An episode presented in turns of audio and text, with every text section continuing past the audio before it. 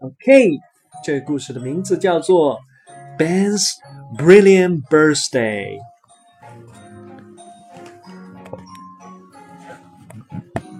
那你准备好了吗？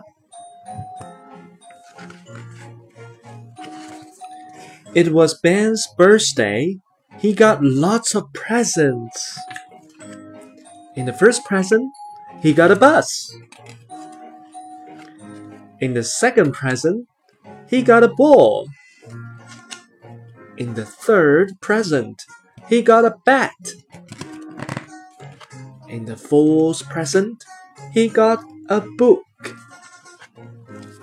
In the fifth present, he got a boomerang.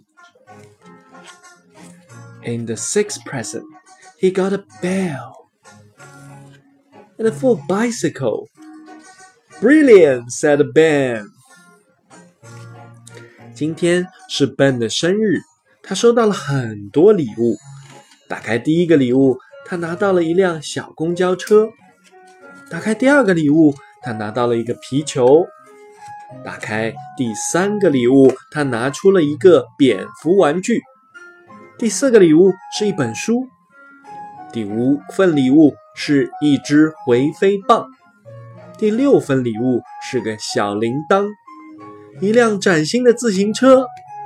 本高兴地说：“太精彩啦！”Birthday，生日。Get，得到。Present，礼物。First，第一。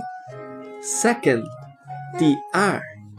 Third，第三。